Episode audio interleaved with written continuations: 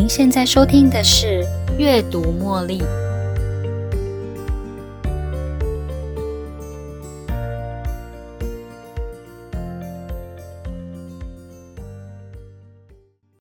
欢迎收听《阅读茉莉》。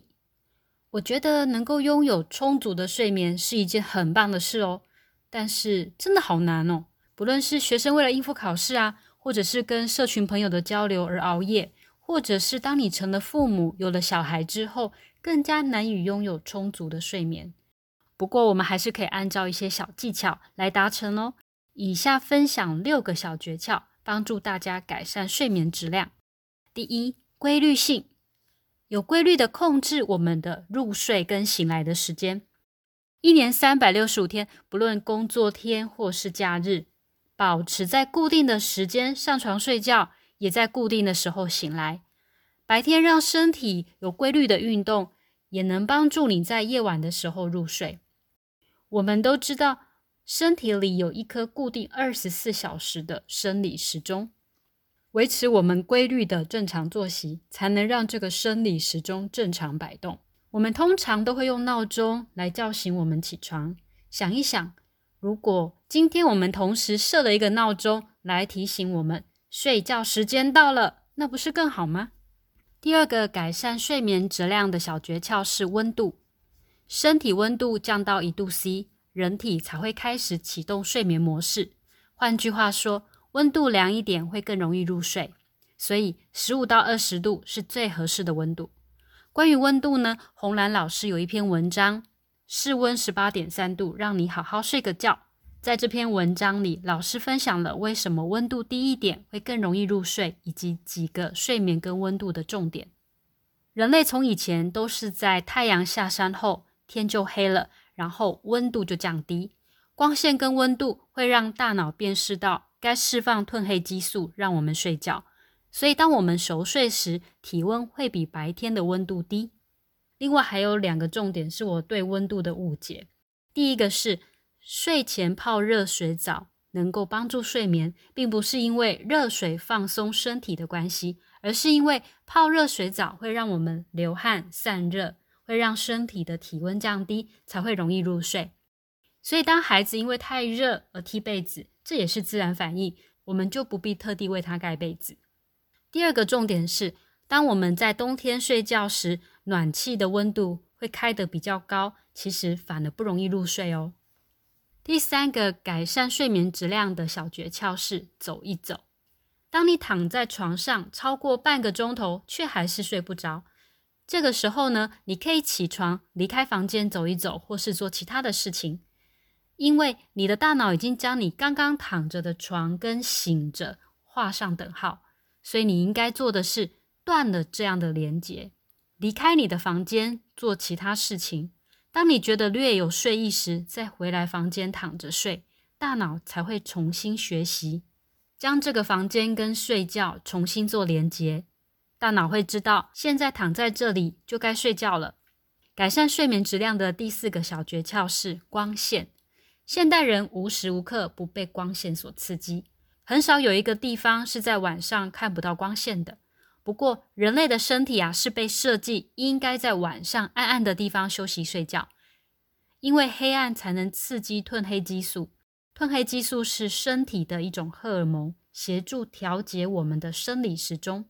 所以，睡觉前的一个小时，尽量远离三 C 产品，将室内的灯光调到最暗，身体才会开始觉得有睡意。如果觉得还是太亮，影响睡眠的话，也可以戴着眼罩睡觉哦。在阅读茉莉的第五十二集，我们提到一大早给自己充足的光线，晚上睡觉时间到了，也要将灯关起来，让身体知道该睡觉了，才能拥有最好的学习表现以及超强记忆力，也能让自己精神饱满。所以每天至少出去晒个三十分钟的太阳，也能帮助生理时钟正常运作哦。改善睡眠质量的第五个小诀窍。睡前限制酒精、咖啡因，还有丰盛的大餐。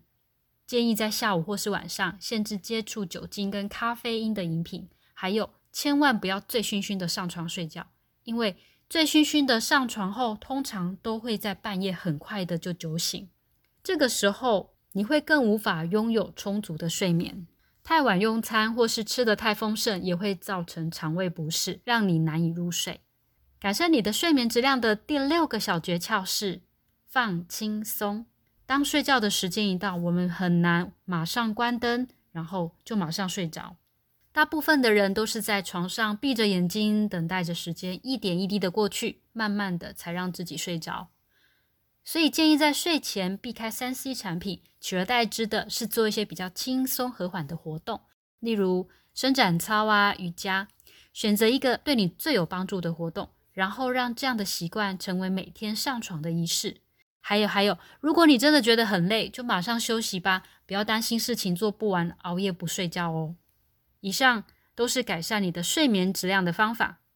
至于如果你有其他的睡眠问题，例如失眠或是呼吸中止症，那么以上这些方法可能对你不太有什么帮助。强烈建议您直接咨询您的医生。拥有充足睡眠似乎是现代人不可能的任务。然而，充足的睡眠并非选项，睡眠不能妥协，也不能退让哦。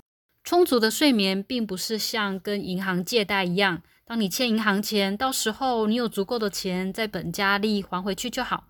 我们无法只拥有一天的睡眠，然后在接下来的两天都可以不睡觉，之后到了第四天就连续睡五天。如果用以上的睡眠方式，你的健康会快速的恶化。睡眠是支撑生命系统的其中一个要素，就像我们的大自然一样，大自然拥有四季：春夏秋冬，春天播种，夏天成长。秋天收成，冬天储藏跟休息，大自然可以持续的存在，靠的也是缺一不可的休养生息。如果有一天我们缺少了冬天，万物得不到休息，大自然还能依然这么美吗？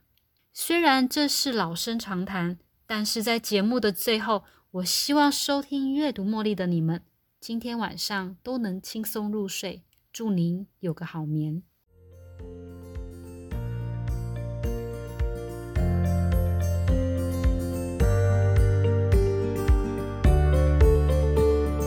又到了节目的尾声，如果你喜欢今天的节目，邀请您在 Podcast 留下五星评论、订阅并分享这个频道给您的好友。